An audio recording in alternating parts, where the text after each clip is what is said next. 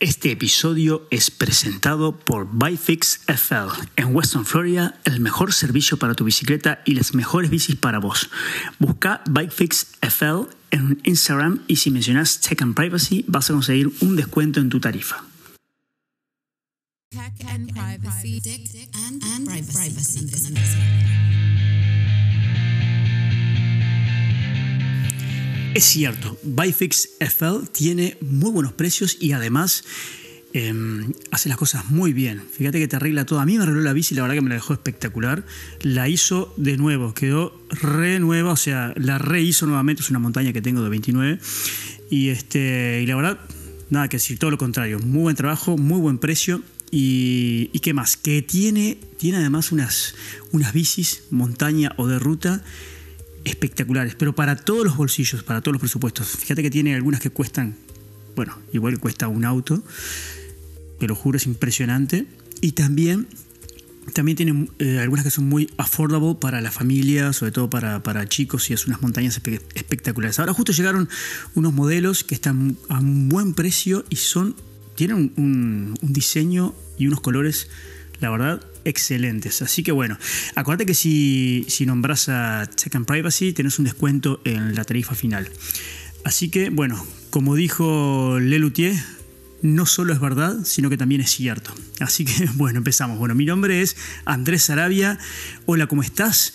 Como siempre lo digo, este es el episodio número 35 de Tech and Privacy. Un poco de privacidad, un poco de noticias sobre tecnología, algunos tips de privacidad y sobre todo en un ambiente que pueda ser útil para todos, para todos, para que todos puedan escuchar, ¿no? Sobre todo no hace falta conocer y estar, eh, digamos, insertado en todo esto, lo que es la tecnología, para tratar de entenderlo, ¿no? Lo hacemos de la manera más sencilla posible. Y hoy tenemos un episodio espectacular, muy bueno.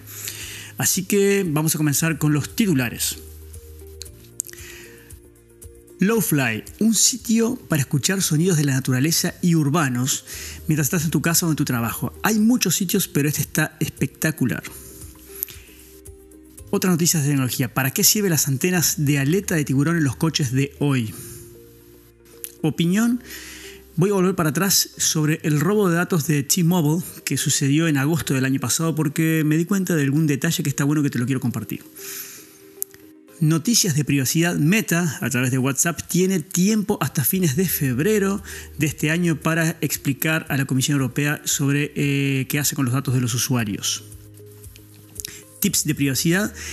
¿Por qué está bueno cada tanto reiniciar tu, router en tu casa o en tu trabajo eh, cada cierto tiempo? ¿Y qué beneficios tiene hacerlo? Y por último, como siempre, una canción. Así que comenzamos en 3, 2, 1, ahora. Noticias de tecnología. Bueno, como te dije, Lowfly, un sitio para escuchar sonidos de naturaleza y urbanos. Lo vas a encontrar en lowfly.site, S-I-T-E. Hay muchos sitios sobre estos, pero este, además de ser gratuito, está súper bueno, tiene un buen diseño y te permite agregar sonidos de naturaleza, puedes elegir más de uno a la vez, suenan espectacular, muy bien, te relajan realmente. Y también sonidos urbanos, sonidos de café, de, autos, de tráfico, de computadoras, de teclados. Así que bueno, este, está súper bueno, pareció que estaba interesante. Mientras sea gratuito, te recomiendo que lo tengas ahí. Entres a lowfly.site y ahí vas a, vas a poder escuchar tranquilo, en tu compu, en tu teléfono, donde sea, mientras trabajas. Otras noticias. ¿Para qué sirven las antenas de aleta de tiburón en los coches de hoy, en los autos de hoy? Viste que, que hoy por hoy todos los autos tienen eh, como esa especie de antenita atrás, que es como una aleta de tiburón. Muchos pensaban que era por un tema de, estética o por un tema de, eh, de aerodinámica, pero no. La fuente viene de Quora. Y en verdad, en verdad, ellos, bueno, esto se le llama, eh, se le llama de, otra manera, en inglés tiene otro nombre y por supuesto que, es, eh, tiene que ver con la parte de Shark, pero en verdad está bueno porque, ¿cuál es la razón de esto?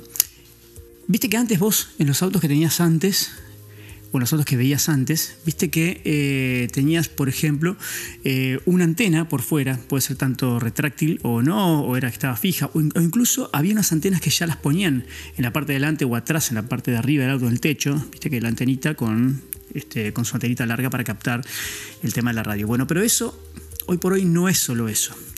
Mira, y tiene que ver mucho con la privacidad también, aunque no lo creas, y con todo lo que captan. Esa, esa antenita en forma de, de aleta de tiburón que ves ahí no es solamente una antena, son varias, pero varias antenas. Está por supuesto la de la de, la de la radio, también está aquella que sirve para amplificar la señal o para captar la señal de, de, de las antenas de, celular y enviártelo para adentro para que funcione bien. Pero tiene muchas otras, tiene antenas de geolocalización, tiene antenas que van directo a la parte de la computadora del, del auto y por supuesto si tiene que ver con la parte de geolocalización también están ahí de hecho si abrís una de esas bueno espero que no abras si no destroces todo o sea en verdad fíjate si hay algún video alguna imagen por ahí. Pero una abierta, adentro que tienes una placa, una como una placa madre, una placa de silicio con varios circuitos y de todo. Y hay más de una antena metida ahí adentro. O sea que lo que vas a ver ahí si abrís son varias antenas, no solamente una. Así que eso es, no es por un tema de estética, es por un tema de funcionamiento. Por supuesto que le dan esa formita para que no quede tan feo pero, pero hay de todos los modelos y para todos los autos. Y no tiene nada que ver con la parte de aerodinámica, o sea, no tiene nada que ver con el viento ni con nada. Opinión.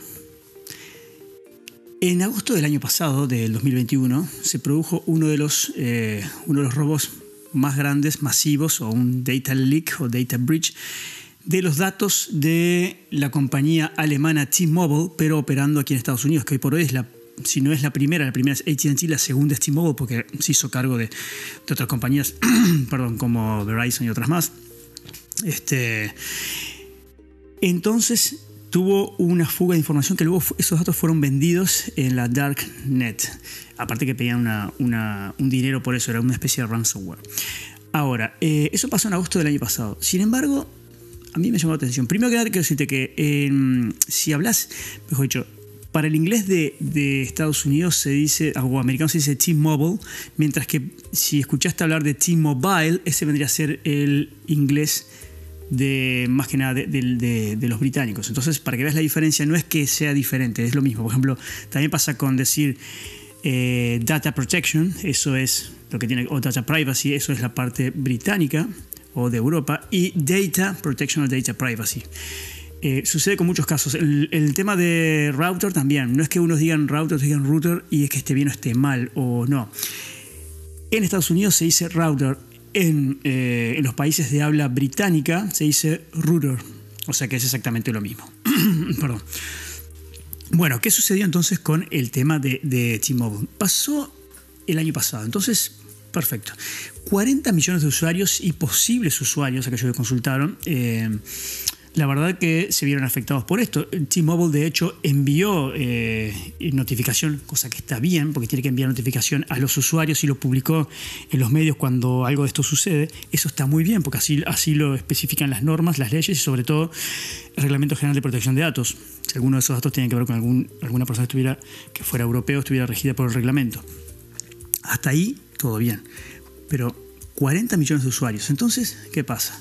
El otro día estaba escuchando un podcast que tiene con la parte de OSINT y ahí comentaron de que los datos que, que hackearon en verdad tenían que ver con datos de ahora, de usuarios de ahora. A mí de hecho, yo uso Chimobo, a mí de hecho me llegó una, em, una promoción de parte de ellos, una, como, como beneficio.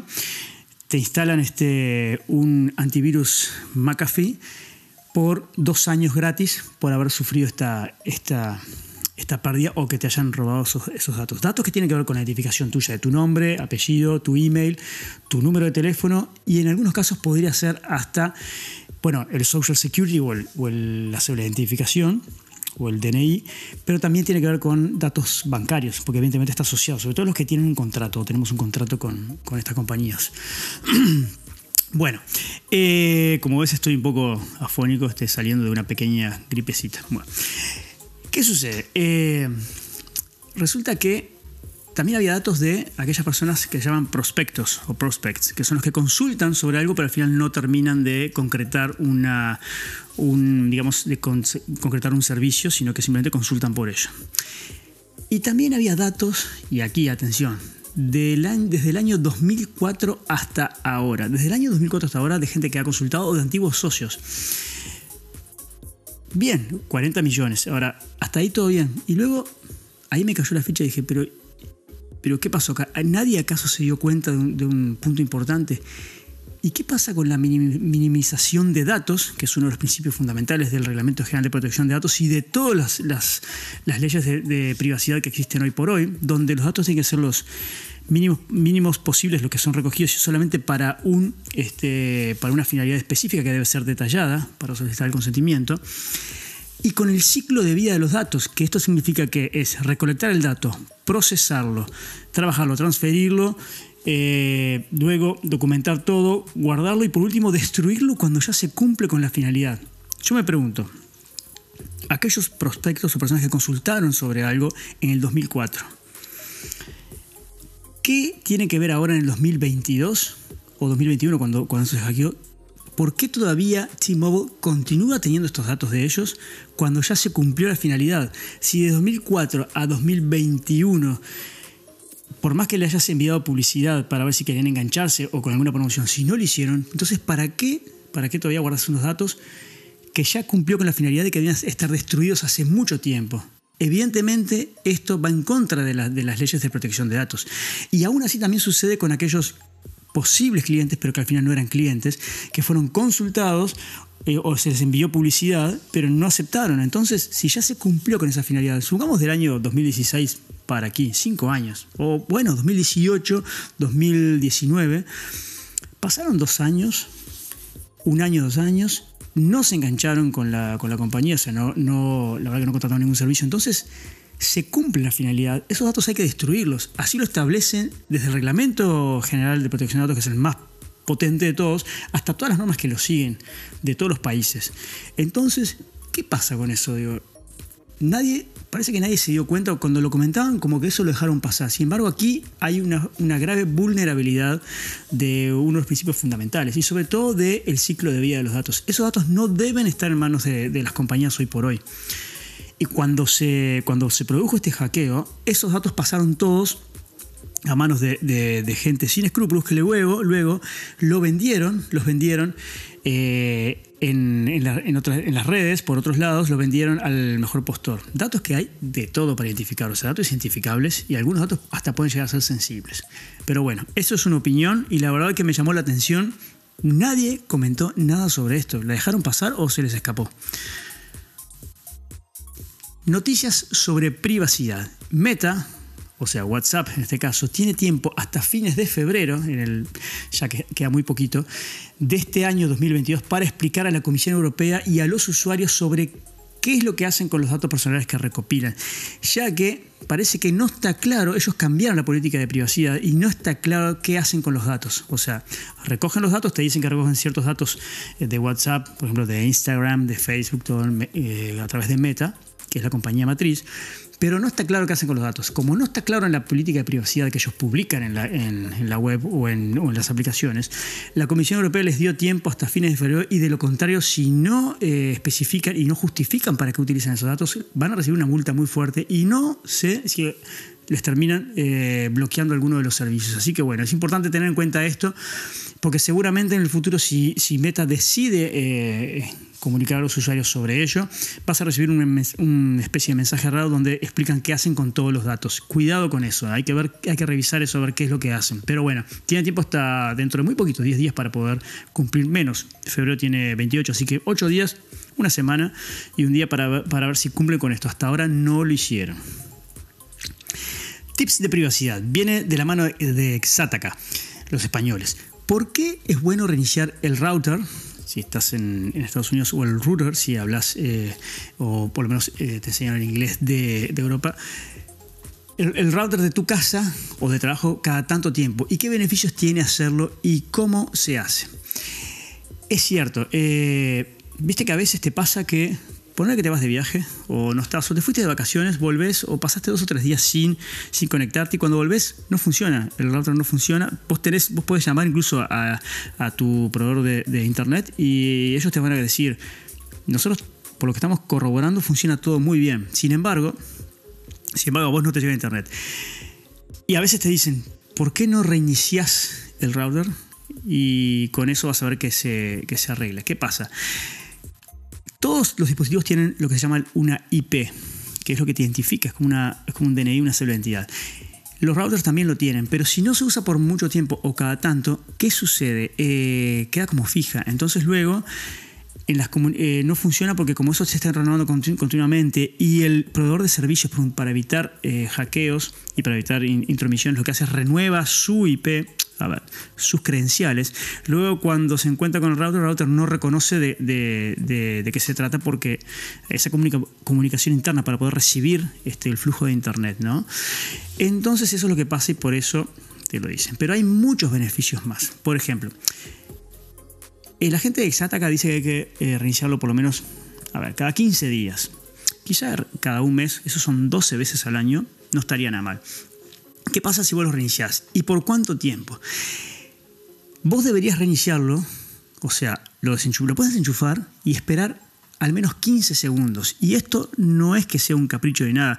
Cuando vos desconectás muchos de, los capacitores y mucha de la información, incluso esto es, como un ordenador adentro, el router es una mini computadora, entonces todavía le queda cierta información, cierto proceso que se está cumpliendo y sobre todo energía. Entonces, con 15 segundos pierde totalmente todo ello. Entonces, ¿qué pasa? ¿Cuáles son las ventajas?